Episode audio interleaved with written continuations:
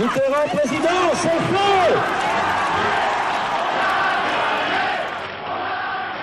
Je suis euh, dans un immeuble parisien avec ma famille, mes deux fils et mon épouse, et nous apprenons donc euh, la victoire de François Mitterrand.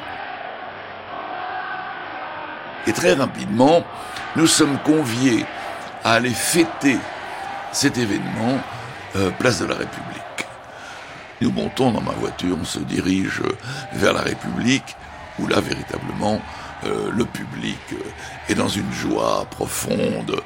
Et je me souviens d'avoir klaxonné en arrivant place de la République, illusion lyrique, illusion lyrique. Voyez, à coup klaxon. Un ta ta ta ta. Alors, euh, pourquoi? Eh ben Parce que euh, illusion lyrique, vous savez, c'est une expression qui remonte euh, à la Révolution de 1848. Il y avait eu l'immense joie des journées de février et l'immense déception de ce qui avait suivi. Pour ma part, euh, j'étais très content, très heureux de la victoire de la gauche, parce que depuis 1958, c'était la droite euh, gaulliste, et puis néo-gaulliste, et puis euh, giscardienne, etc., qui tenait le pouvoir. Donc ne voyez pas dans mon propos quelque chose euh, de désabusé. Non, j'étais très content, mais je ne me faisais pas d'illusions.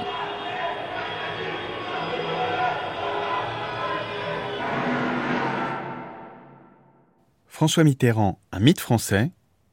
La gauche au pouvoir est-elle condamnée à décevoir? Raphaël Bourgois, Somanina. Les voix des femmes et les voix des hommes ont dû se taire beaucoup trop longtemps. Ne croyons plus au lendemain qui chante, changeons la vie ici et maintenant. C'est aujourd'hui que l'avenir s'invente, changeons la vie ici et maintenant.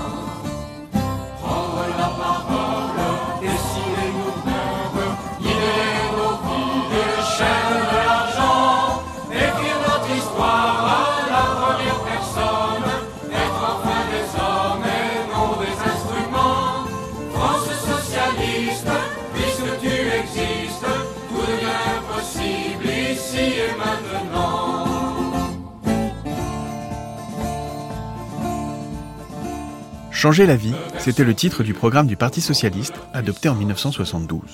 Changer la vie, changer toutes les vies. C'est évidemment une promesse chargée d'espoir qui portera François Mitterrand à la présidence de la République. Changer leur vie, c'est ce que voulaient les Français. Mais est-ce possible dans un monde désormais dominé par le libéralisme économique? Et comment s'y prendre? La question divise la gauche en deux. Pourtant, au cours des premiers mois de son mandat, porté par la liesse de la victoire, François Mitterrand prendra des mesures fortes et symboliques.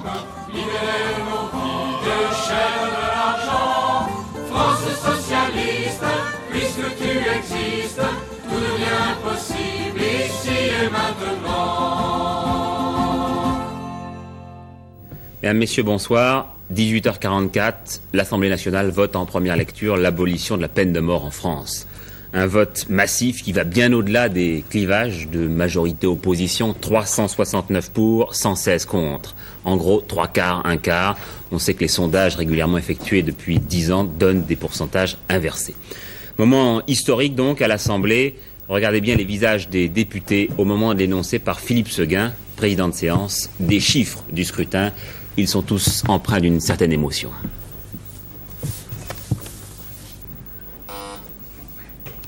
Oui. Bien, ces images que nous envoyait Daniel Bred ne sont pas prêtes. Je pense que on pourrait essayer de les commenter euh, par avance. Michel Vinoc, historien.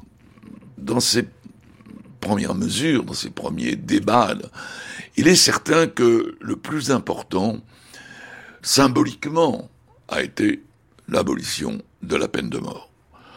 Vieille histoire, vous savez depuis Victor Hugo, c'est-à-dire euh, euh, depuis euh, le début du XIXe siècle. On parle de l'abolition de la peine de mort.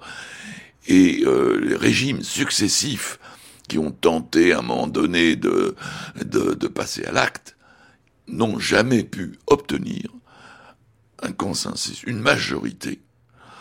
Par exemple, euh, des hommes comme Clémenceau, Jaurès et, un certain nombre, l'abbé Lemire, etc., sous la Troisième République, ont tenté de faire abolir la peine de mort, ils n'ont jamais pu avoir au Parlement une majorité.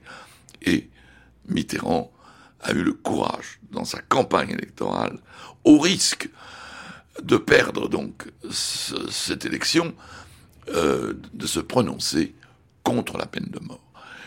Et euh, naturellement, Robert Badinter, ministre de la Justice, a pris en main, qui était lui-même convaincu depuis longtemps, et peut-être est-ce lui qui a euh, poussé Mitterrand à prendre cette décision sans tarder.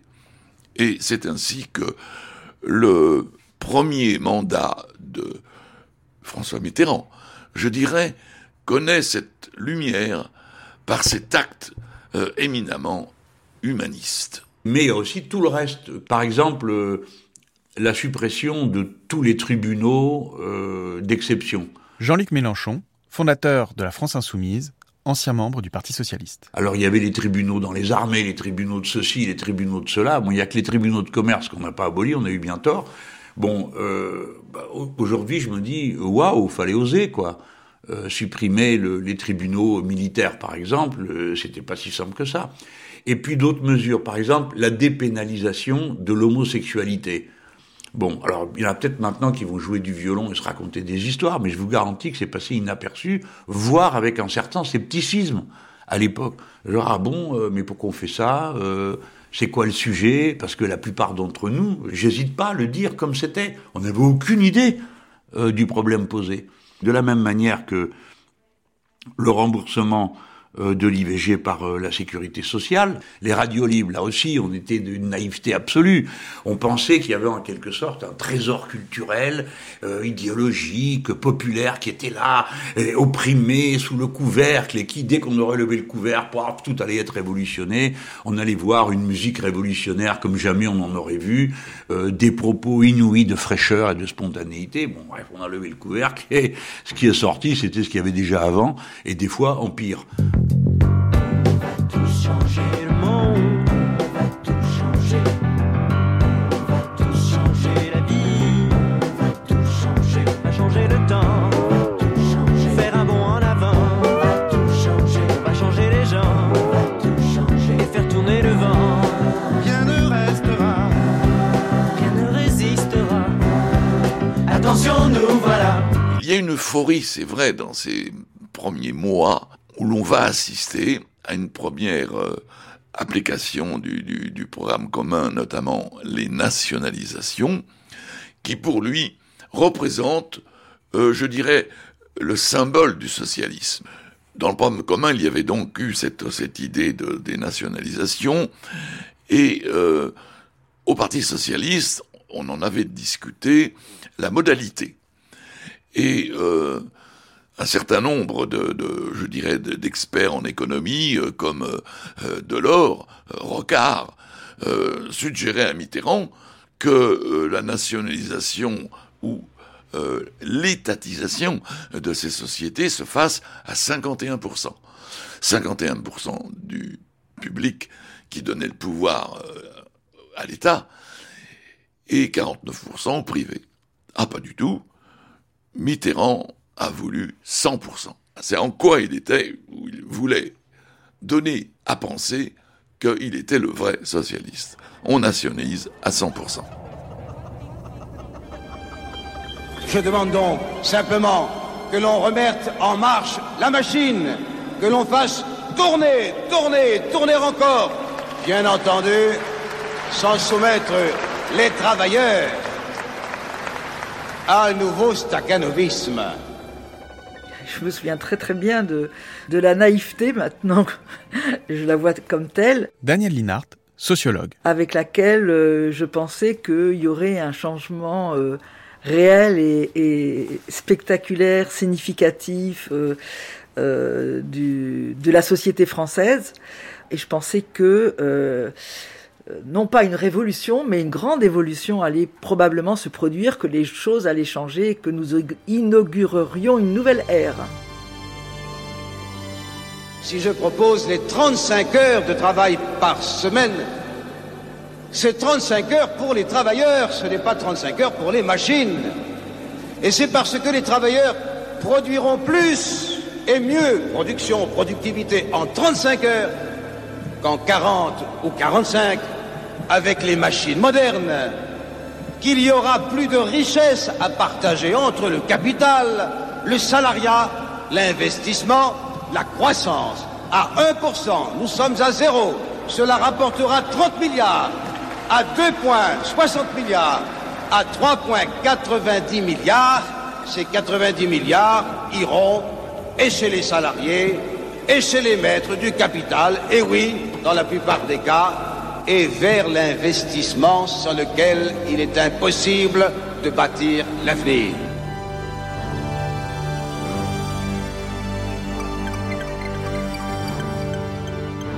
L'engagement de, de la réduction de la, de la durée hebdomadaire de travail, hein, de, de- donc euh, à, à 35 heures, hein, était un, un élément quand même assez fort. Mathias Bernard, historien. puisque la durée hebdomadaire légale de travail était de, était de 40 heures hein, au moment où François Mitterrand prend le pouvoir.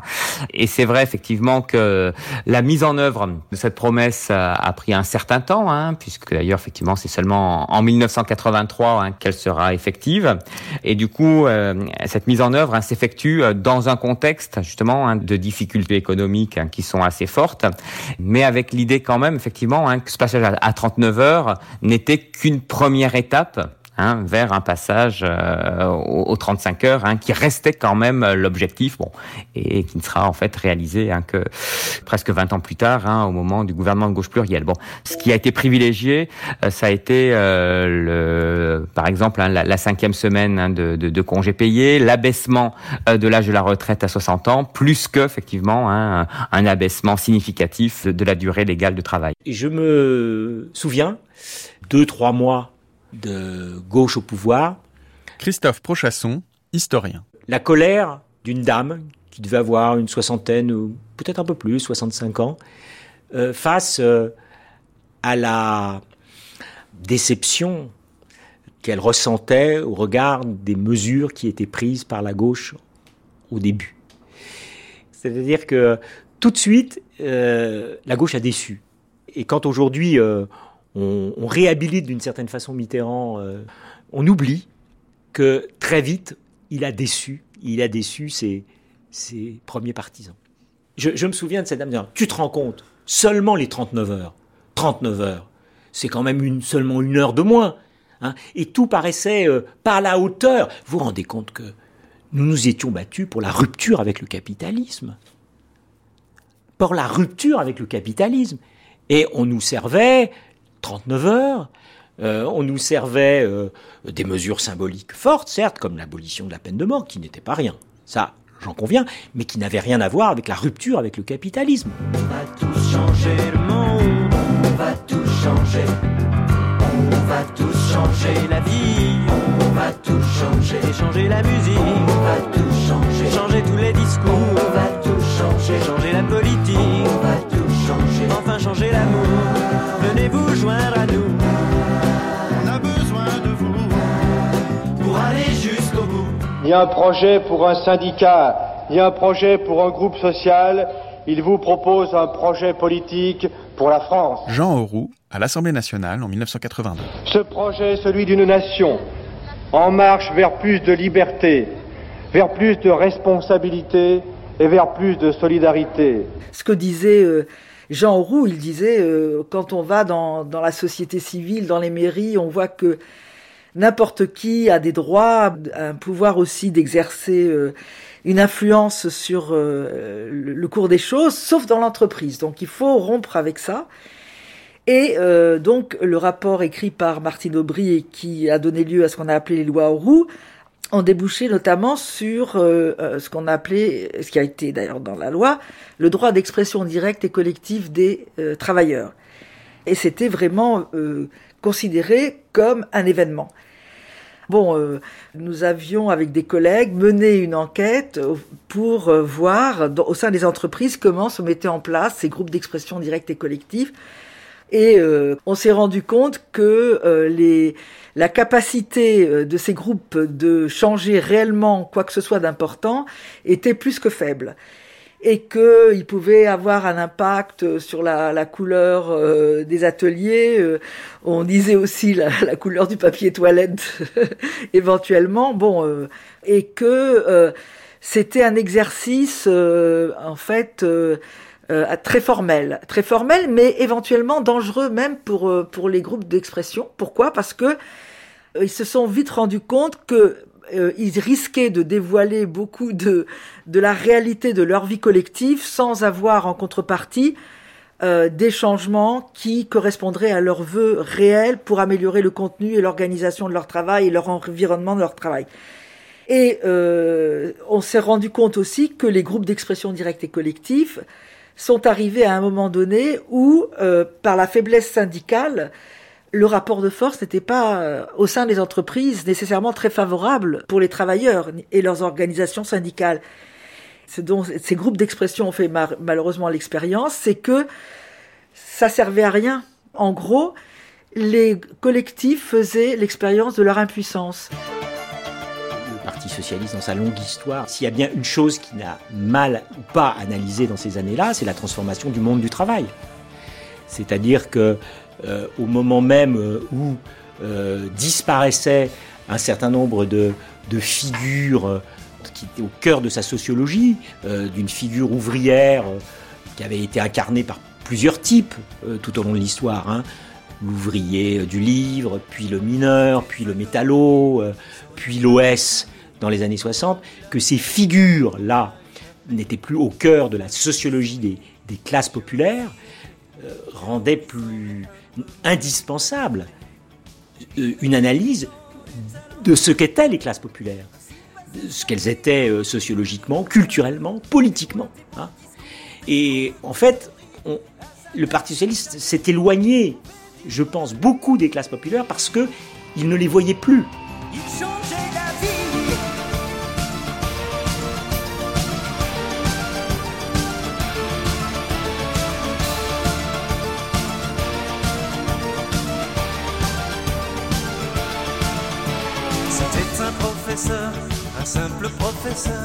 Qui pensait que savoir était un grand trésor.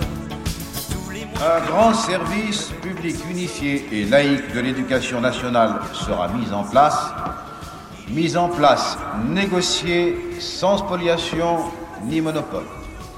Les contrats d'associations et d'établissements privés conclus par les municipalités seront respectés et des conseils de gestion démocratique seront créés à tous les niveaux.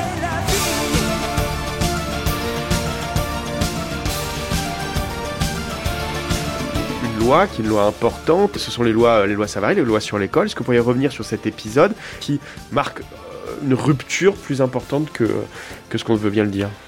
Un des piliers sur lequel s'appuie euh, le- François Mitterrand et le, et le Parti socialiste dans leur euh, leadership, c'est-à-dire dans, le- dans- dans leur succès, euh, d'abord vis-à-vis du PC et ensuite à l'accès au pouvoir, c'est quand même le milieu enseignant au sens large du terme. Frédéric Savicki, professeur de sciences politiques. Et, quand je dis sens large, c'est donc euh, élargi à tous les défenseurs de l'école publique. Bon, il y a une énorme attente qui, euh, en fait, remonte très largement euh, à une loi qui avait été euh, votée en 1959 sous, le gouvernement de, de- Michel Debré et qui avait clairement favorisé à l'époque l'enseignement privé catholique. Et donc, euh, euh, depuis euh, cette date, si on peut dire, euh, le syndicalisme enseignant et notamment la FEN, qui avait deux pôles, un pôle communiste et un pôle socialiste, et puis euh, accessoirement un pôle plutôt euh, d'extrême gauche, avait réussi à faire l'unité autour d'un d'objectifs communs, en dehors des divisions traditionnelles du, du monde enseignant entre le second degré, le premier degré, etc.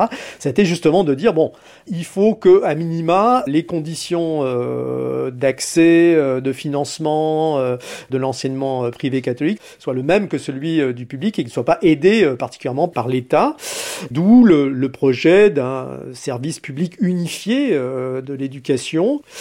Alors pour mettre ça en musique ou en œuvre, François Mitterrand a l'habileté entre guillemets de confier le, dossier ou la patate chaude à, à Alain Savary, qui est quelqu'un qui vient de la deuxième gauche et qui est, sur une position très modérée, c'est-à-dire qu'il n'est pas du tout un bouffeur de curé, comme on disait à l'époque.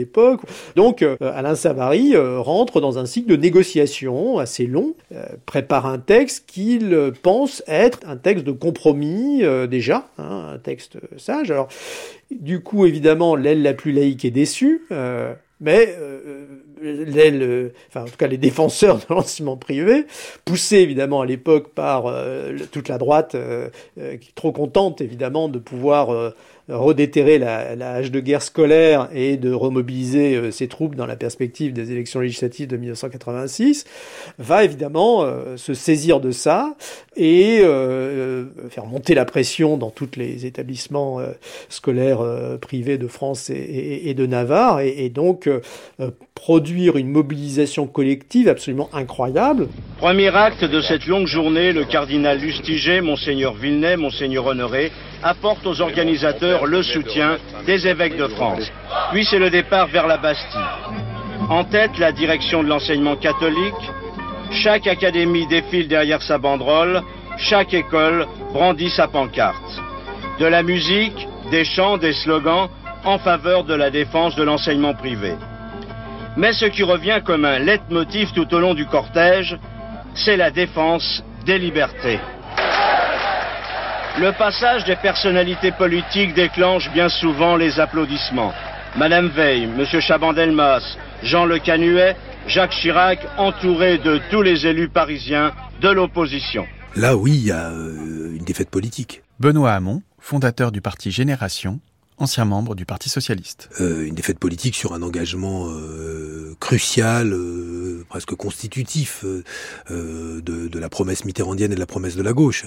Le grand service public laïque et unique d'éducation, c'était l'idée qu'on allait renouer avec la possibilité d'une école qui émancipe déjà, qui euh, se soustrait euh, à l'influence de l'argent et des religions, parce que c'était cette double influence euh, dont on voulait libérer l'éducation des enfants, et, et en réalité, on, sous-estime, ou, sans doute le pouvoir sous-estime-t-il, l'ampleur de la mobilisation et de la résistance de la droite, mais surtout il sous-estime le fait que c'est le moyen par la droite de reconstituer ses énergies militantes et ses énergies politiques.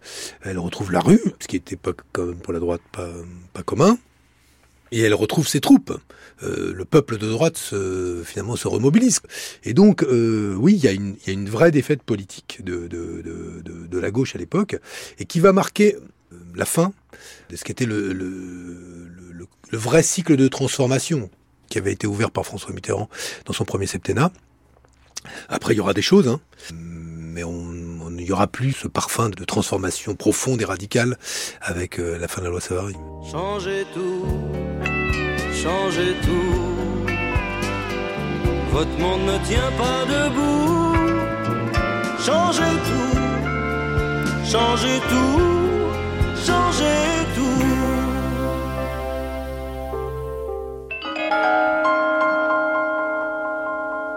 Le gouvernement déposera un nouveau projet de loi fixant les rapports entre l'État, les communes, les départements, les régions et l'enseignement privé sur les points qui relèvent à l'évidence des procédures habituelles. L'ordre du jour de la session extraordinaire du Parlement, actuellement en cours, sera modifié en conséquence. Je demande au Parlement de poursuivre et d'achever sa tâche sur l'ensemble des autres projets qui restent en discussion. La sagesse, ou plutôt l'habileté, euh, je ne sais pas, tactique de Mitterrand sera de faire appel à Jean-Pierre Chevènement, euh, fils d'instituteur et d'institutrice, euh, très républicain pour euh, prendre euh, la tête de l'éducation nationale, et en lui demandant effectivement de remobiliser les troupes.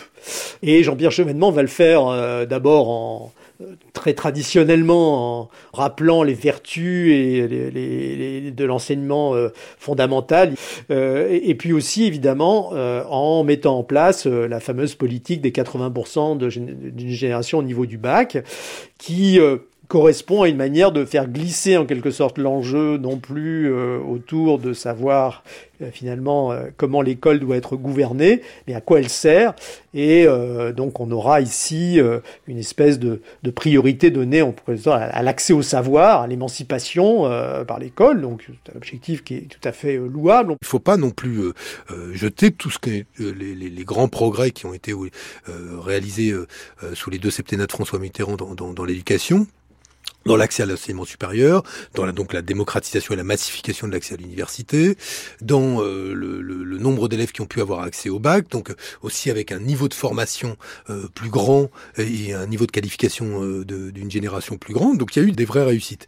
Aujourd'hui, ça manque d'ailleurs le projet éducatif. Il n'y a pas de hasard. hein, vous savez, parce que si euh, la gauche est, est si aujourd'hui minoritaire culturellement, s'il apparaît que la, c'est euh, la droite, sinon des couverts courants conservateurs, euh, voire racistes, qui deviennent majoritaires sur le plan culturel, c'est aussi lié au fait qu'il n'y a plus de grands projets éducatifs à gauche, de proposition d'un grand contrat entre l'école et la nation, qu'on a laissé se développer euh, des stratégies d'évitement de la mixité sociale, de contournement de la carte scolaire, que le séparatisme scolaire existe, parce qu'on parle de séparatisme, le premier séparatisme que je connais, c'est celui qui amène des euh, familles euh, bien nées à mettre leurs enfants dans des écoles privées. Pourquoi? Parce qu'elles ne veulent pas de cette mixité sociale.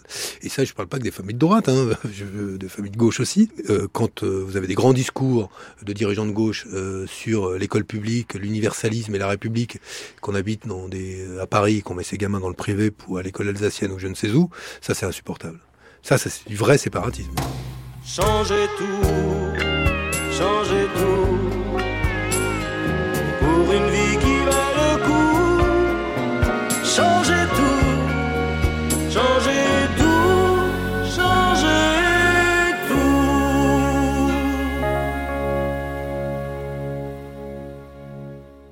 bonne partie de la gauche a perdu son âme ou, son exigence euh, morale. Parce que à accéder au pouvoir, en raison même des institutions de la Ve République, pas simplement quelques hommes qui gouvernaient euh, à la tête de l'appareil d'État, pas un président du Conseil et quelques ministres, non, Euh, un président de la République, un gouvernement entier, entier, et puis aussi tout ce qui va avec. Hein. Euh, un spoil système qui ne se dit pas tel, mais enfin qui permettait, euh, surtout sur le temps, sur la durée, de placer ses amis, etc. Et donc, sociologiquement, il y a eu une, petite bourgeoisie intellectuelle hein, qui a accédé à l'appareil d'État, ou qui se retrouvait en proximité avec des gens qui avaient beaucoup de pouvoir et avec toutes les facilités que l'appareil d'État promeut, la domesticité d'État, euh, les voitures avec chauffeur, euh, les, liens, les, relations qui permettent de... Enfin bref, euh, toutes sortes de choses qui ont duré, des facilités, des approximations morales qui ont un peu, même beaucoup, perdu cette gauche socialiste, ce que j'aurais appelé l'idéal l'idée de l'idéal, euh, quelque sorte, qui a, à ce moment-là, été euh, ravalée au rang de, chimère, euh, d'absence de, euh, de sens des responsabilités.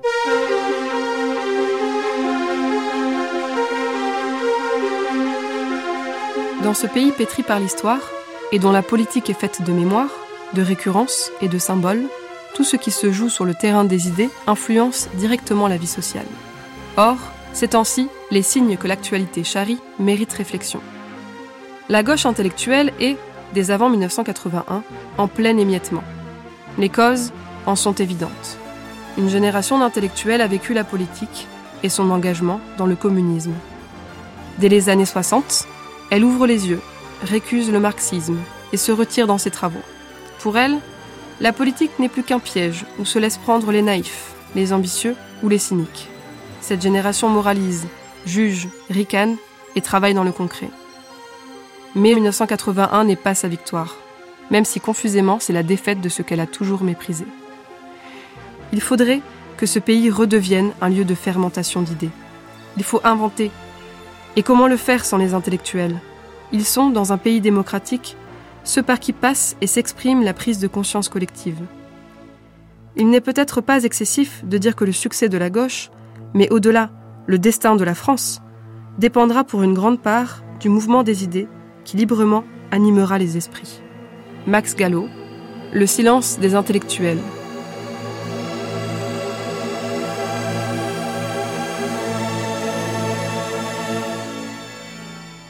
L'intervention de, Gallo est de 83, si ma mémoire est bonne. Euh, euh, comprenait plus ce qui se passait, euh, cette gauche au pouvoir qui faisait pas une politique de gauche, vraiment cette mythologie qui s'effondrait. Bon, donc cette sidération-là, mais aussi, euh, il faut le noter, à la disparition de grandes figures euh, intellectuelles qui, qui disparaissent au début des années 80. Sartre, euh, Foucault, euh, 84, euh, Barthes, euh, euh, 80, je crois aussi. Enfin, toute cette disparition-là qui explique aussi la fin d'une certaine figure de l'intellectuel, un peu prophétique, un peu héroïque, et qui a effectivement maintenant quasiment totalement euh, euh, disparu, et qui n'est plus adapté d'ailleurs à la démocratisation de nos sociétés. C'est à ces sociétés qui sont très méfiantes à l'égard de tous ceux qui pourraient, euh, en quelque sorte, imposer leur leadership à la vie intellectuelle. Bon, donc il se passe toutes ces choses. On, change vraiment de monde. Ils ont changé ma chanson. ma. Ils ont changé ma chanson. Moi qui l'avais écrite, paroles et musique, j'aimais bien ma chanson. Ils ont changé ma chanson. C'est donc un véritable appel à la mobilisation et à l'effort de tous que le président François Mitterrand a lancé tout à l'heure aux Français, à la télévision. Il a d'ailleurs, utilisé un vocabulaire de combat tout au long des 14 minutes de son allocution. Le chef de l'État a insisté sur la nécessité de continuer l'œuvre engagée depuis deux ans. Oui, cette politique est bonne, a-t-il répété deux fois. Le président a aussi expliqué qu'il avait chargé Pierre Mauroy de mener cette action et qu'il avait fixé au gouvernement six objectifs précis. Ce que j'attends de lui n'est pas de mettre en œuvre je ne sais quelle forme d'austérité nouvelle, mais de continuer l'œuvre entreprise adaptée à la rigueur des temps pour que nous sortions au plus vite du creux de la tempête.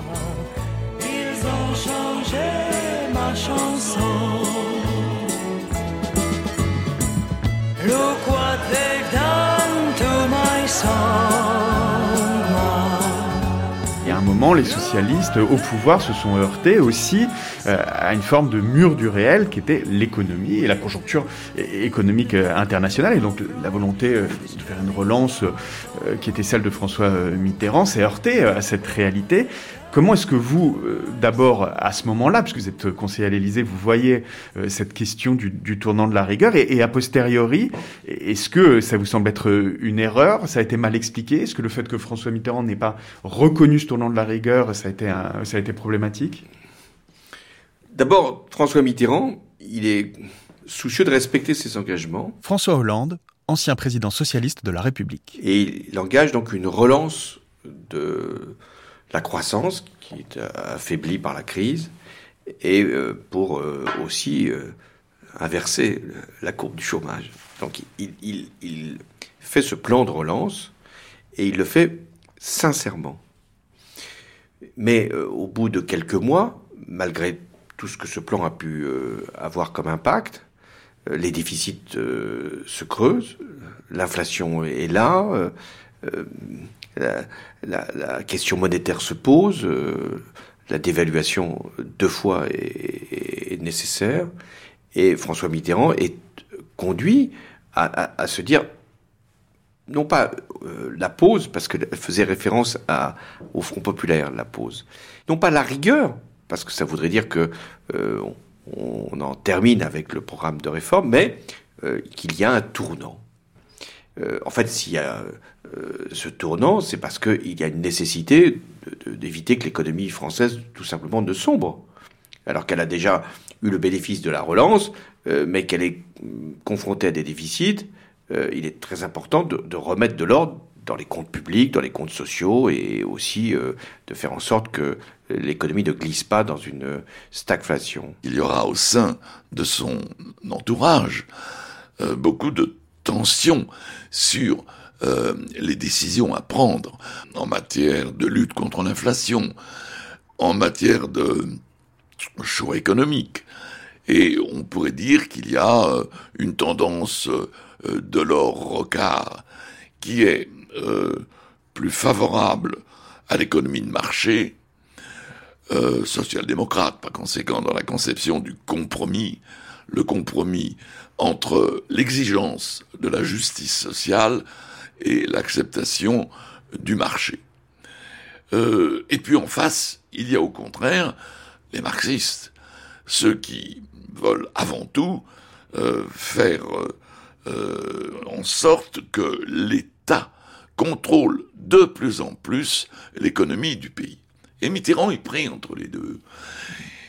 Sa tendance naturelle, bon, ce serait plutôt euh, social-démocrate. Mais malgré donc euh, ses préférences naturelles, je dirais que il, a, quand même l'oreille à toute, à toute cette revendication euh, de gauche. Et là, ça sera en 82, puis 83, ce grand débat qui est au sein de son parti, mais qui est aussi au sein de, lui-même.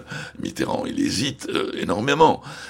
Est-ce qu'il faut rompre avec le serpent monétaire européen?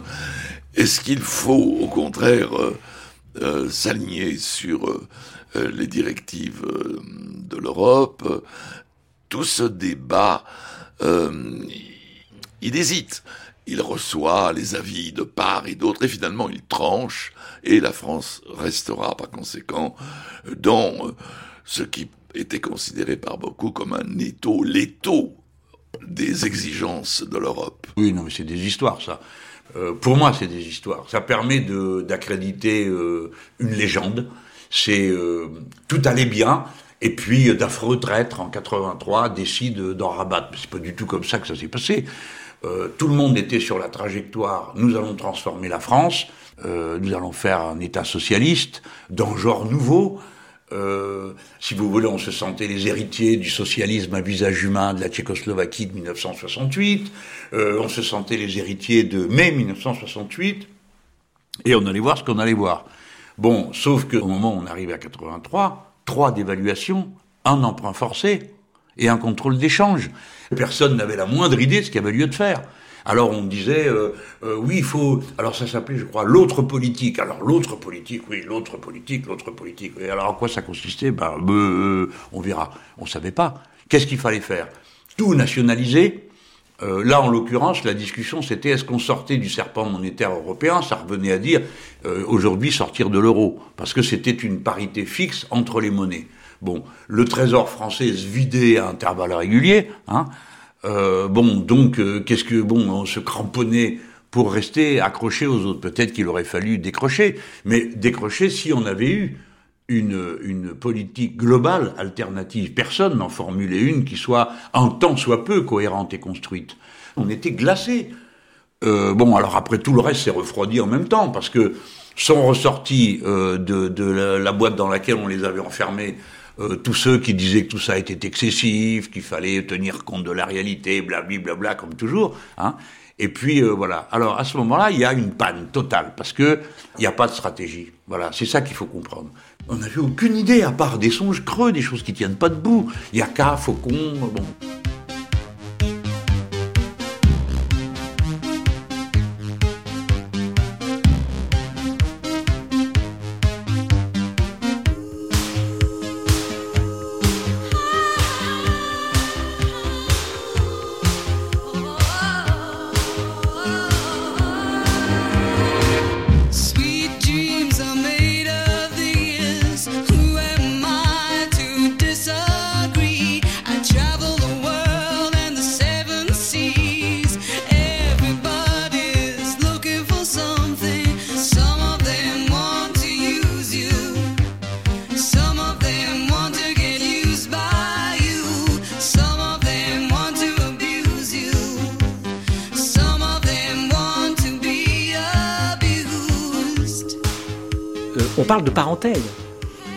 C'est-à-dire une parenthèse qu'on ouvre parce qu'on est dans la crise, parce qu'il faut, il y a, euh, de la dévalorisation, il y a de l'inflation, et il faut, procéder à toutes sortes de mesures qui n'étaient pas inscrites dans le programme. Mais on reviendra.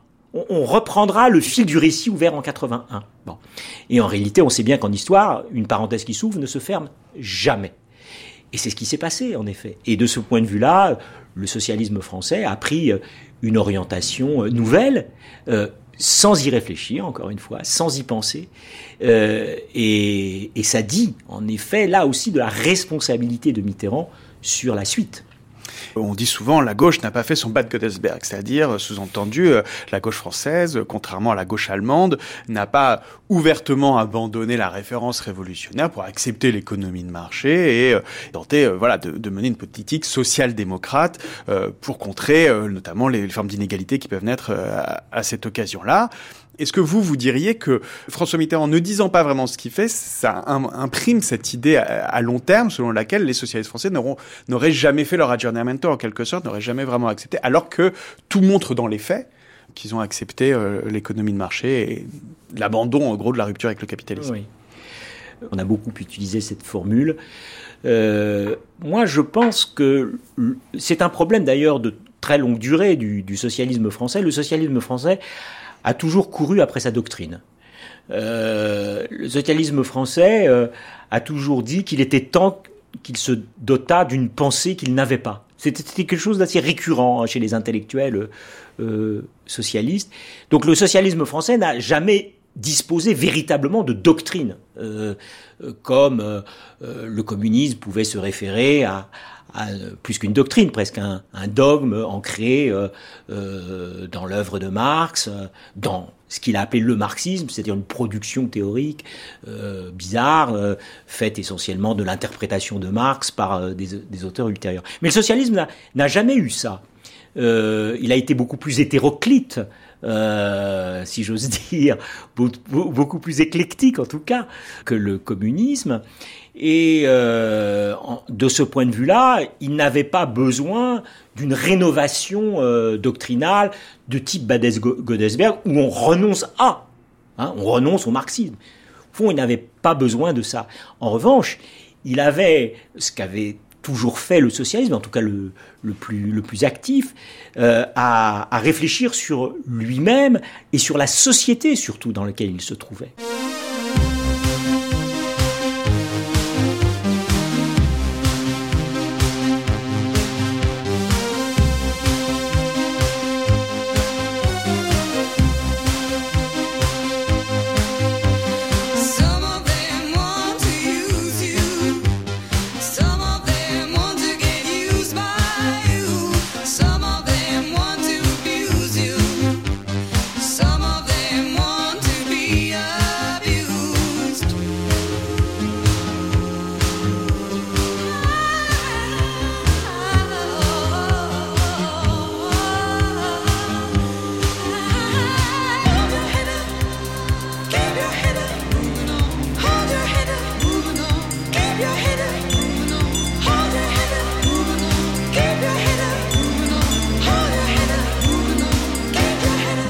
Hein, qui reste de, François Mitterrand, puis c'est déjà le cas euh, à l'époque, on a euh, évidemment le mot de trahison qui arrive assez vite euh, à l'esprit, de trahison des promesses, ou en tout cas de déception, voilà, des, promesses, des promesses déçues, mais en vous entendre, ou en tout cas à, lire, à écouter, à se repenser un petit peu sur, sur la période, on se demande si plutôt qu'une trahison, c'est pas justement qu'il était à contretemps avec les promesses, qu'il arrive un peu après. Comment est-ce que vous analysez ça, vous? L'exercice du pouvoir conduit à la trahison.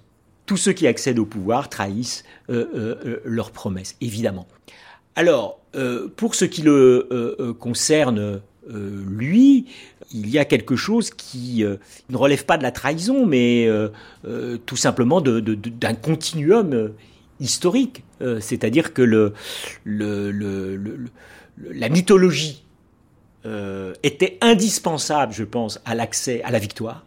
Et je pense qu'il le comprend bien. Il fallait cette mythologie-là. Il fallait ces mots-là. Il fallait cette histoire-là. Euh, la gauche, c'est d'abord une histoire, et s'inscrire donc dans cette continuité-là pour gagner. Et c'est ce que Mitterrand comprend très bien. Et c'est l'erreur de Rocard, d'une certaine façon.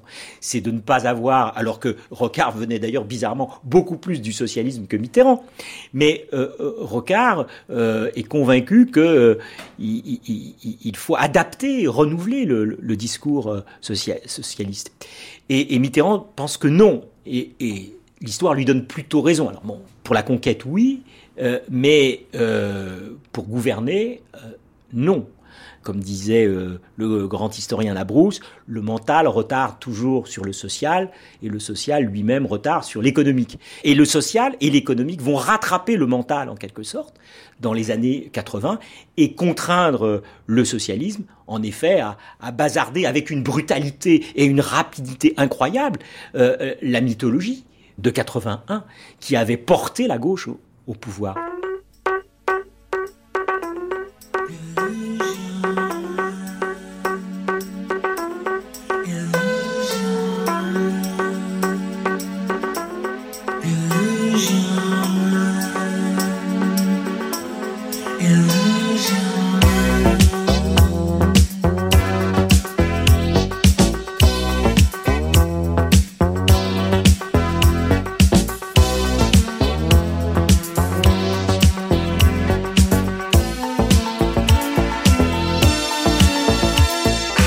Quand même un lieu important où on pense la transformation du socialisme, ce qu'on appellera euh, la deuxième gauche avec Michel Rocard, un lieu qui sait aussi euh, faire valoir ses idées dans les médias. Ce lieu, c'est la Fondation Saint-Simon.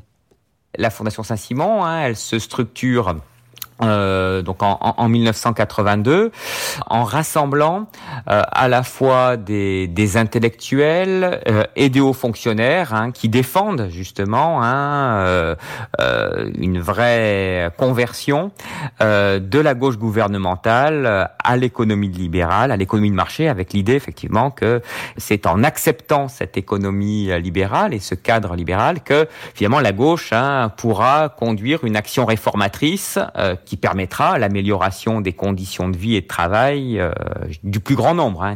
En ce sens que euh, la référence à, Saint-Simon, hein, l'un des, premiers socialistes hein, français hein, du, du début du 19e siècle, mais voilà, très lié ju- justement à, la volonté de concilier hein, à la fois la justice sociale et la prospérité économique. À cette référence, elle est tout à fait euh, parlante.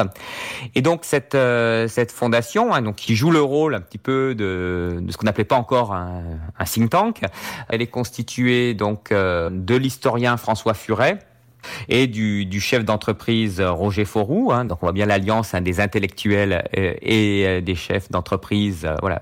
Et donc parmi les membres influents de la Fondation Saint-Simon, on retrouve par exemple Pierrot Sanvallon, hein, qui est issu de la CFDT et qui a été effectivement euh, un des, on va dire des, des intellectuels euh, les plus en pointe hein, dans toute la construction du rocardisme euh, et de la deuxième gauche hein, des années 70. On retrouve au- aussi euh, quelqu'un comme comme Alain Minck par exemple, hein, qui est euh, un, expert économiste hein, qui apparaît à ce moment-là, voilà aussi particulièrement médiatique en quelque sorte, hein, là aussi pour pousser finalement la société française à faire évoluer euh, un certain nombre de, de ses cadres.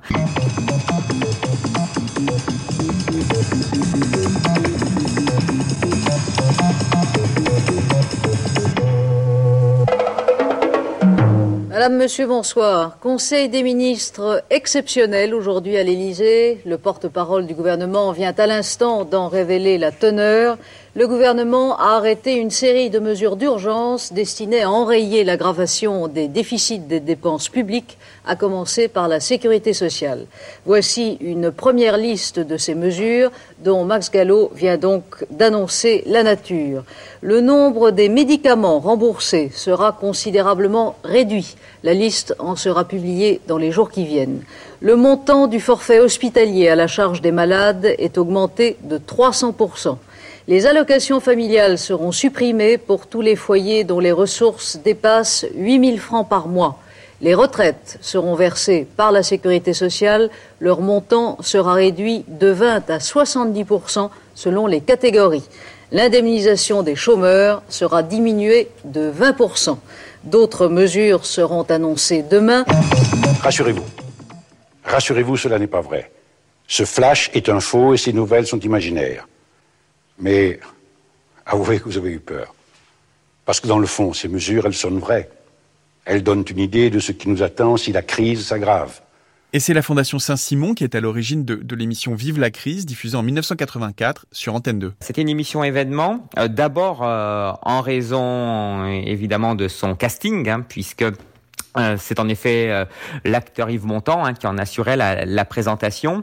Yves Montand, voilà, c'est l'un des chanteurs et acteurs euh, les plus populaires hein, de toute une génération justement qui, qui a émergé au moment de, de la libération, de la reconstruction des Trente Glorieuses. Donc c'est quand même, voilà, c'est quand même un personnage médiatique euh, qui est euh, très présent dans le quotidien des Français finalement de, de, de, plusieurs générations. Euh, il a longtemps été lié au Parti communiste. euh, il incarne voilà euh, la gauche des intellectuels et, et- des artistes. Euh, il présente cette émission qui a été conçue là aussi par des intellectuels et, journalistes proches de la deuxième gauche. hein. C'est notamment euh, Jean-Claude Guilbeault, hein, un des journalistes euh, importants hein, du Nouvel Observateur, hein, qui a conçu, on va dire, le, le scénario général de, de l'émission. Euh, bon, on va trouver également euh, Laurent Geoffrin, euh, Christine O'Krent. euh, bon, cette émission pendant une heure et demie va, va promouvoir justement des solutions qui sont des solutions individuelles en quelque sorte euh, à la crise. En gros, hein, le, discours principal que défend Yves Montand hein, dans cette émission, hein, il n'y a pas à attendre grand chose de l'État, en tout cas comme euh, sauveur suprême ou comme euh, grand architecte en quelque sorte. C'est vraiment à chaque citoyen de prendre son destin en main et de faire en sorte de dépasser cette crise économique. La première chose, c'est un reportage où c'est une lettre d'une femme soviétique qui visite Paris. Et donc, évidemment, c'est une lettre très euh, sarcastique sur... Ils font euh, rien, ils foutent rien. Oui, euh, pas qu'ils foutent rien, c'est ah, on nous dit que c'est l'horreur, euh, ils passent leur temps à Ah se oui. plaindre, mais en fait, regardez, elle va aux Galeries Lafayette. donc c'est vrai qu'il y, a- il y a tout cet imaginaire qui est véhiculé à ce Ab- moment. Absolument, absolument. En France, on se la coule douce, on se la coule douce, alors que c'est pas vrai du tout. Et les Français sont parmi ceux qui disent, vraiment dans le petit peloton de tête, que le travail est extrêmement important du- pour eux du point de vue de leur euh, réalisation personnelle et de la constitution de leur identité sociale. Donc euh, les Français veulent travailler, veulent faire du bon travail, euh, ils sont absolument pas frileux, mais a été mis en place une sorte de de conviction euh, généralisée comme quoi euh, en France on se plaignait beaucoup mais on avait beaucoup de privilèges de droits et de garanties qui faisaient qu'on travaillait très peu. Mais l'espoir, il est là. Et j'espère que bah, Noël, il, il va aussi venir à ma porte. Puis que j'aurai un boulot. Et j'espère fondamentalement, quoi. Enfin, pour moi, c'est c'est très important. Est-ce que euh, ce, ce jeune homme qu'on vient d'entendre, est-ce qu'il a une chance de trouver un travail en 83 Permettez-moi de dire d'abord que tout cela exprime, chacun l'a ressenti, une très grande détresse. Et euh, l'amertume et la colère sont justifiées dans le fond, non pas spécialement contre un gouvernement qui a pris euh, la crise de plein fouet, mais contre une société qui n'a pas été capable de s'organiser autrement. Et l'amertume et la colère, euh, on en connaît les effets. Il faut simplement expliquer. C'est d'ailleurs pour cela que je suis ici, expliquer. il y a eu euh, cette impossibilité de juguler le chômage, car la grande promesse, quand même, en arrivant au pouvoir, c'était d'en finir avec le chômage, et le taux de chômage a doublé du début euh, de, de 81 à 95. hein. on en arrive à 3 millions de chômeurs. Et là, c'est un échec total. Est-ce que selon vous, l'exemple de François Mitterrand ou d'autres exemples vous font dire que la gauche au pouvoir est condamnée à décevoir? Euh, elle a été longtemps condamnée à décevoir parce que Jacques Julliard, historien et journaliste. elle tenait un discours qui n'était pas réaliste. C'est-à-dire, elle était préposée à l'optimisme, à l'avenir, à l'utopie, et donc euh, elle, elle tenait un discours comme si jamais elle ne parviendrait au pouvoir. Euh, N'oubliez pas que pendant toute l'ère gaulienne et, au-delà, elle a été écartée du pouvoir et que c'est justement Mitterrand qui a rompu cette euh, malédiction, si on peut dire. Et, pendant toute cette période, lorsqu'on est pendant euh, plusieurs décennies dans l'opposition. On a tendance à, décoller du réel. Cette discorde entre les mots et les actes, entre le discours et l'action, entre la doctrine et la réalité gouvernementale, qui exige, qui implique évidemment des concessions, des compromis. Et quand euh, les socialistes quittent le pouvoir après une mauvaise élection, c'est, comme le disait Alain Bergougnou, les socialistes éprouvent un remords d'avoir gouverné dans une société capitaliste. C'est un cri de douleur, dit Durkheim, c'est-à-dire c'est un symptôme de ce qui se passe dans une société qui doit donc être comprise, analysée, afin d'être réparée euh, et que ce cri de douleur cesse. Qu'est-ce que la gauche doit prévoir euh, ou annoncer lorsqu'elle veut accéder au pouvoir? Beaucoup pour décevoir ou, peu pour surprendre? Euh, Je crois qu'aux États-Unis en ce moment, on a une expérience intéressante. Voilà un président euh, qui a peu promis et qui surprend parce qu'il donne un peu plus que ce qu'il a promis. Voilà, c'est tout. Je n'en conclus rien, je vous livre cela à votre réflexion.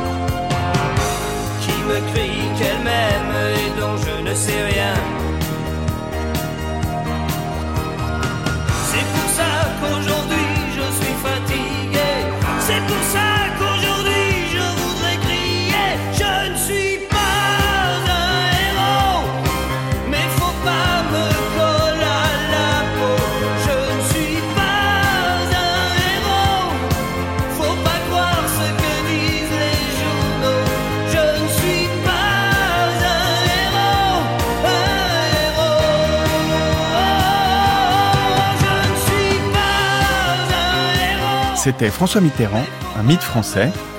La gauche au pouvoir est-elle condamnée à décevoir?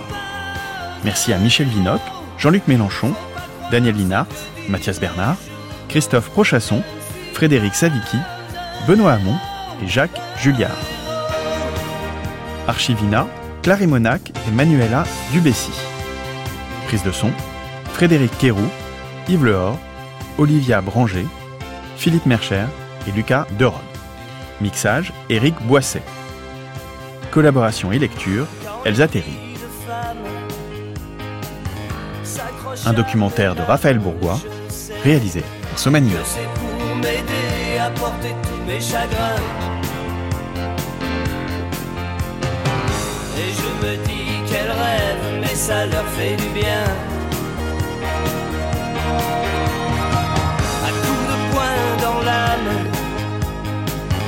J'ai trouvé la trame qu'il faut. Pour mourir célèbre, il ne faut rien emporter. que ce que les autres n'ont pas voulu garder.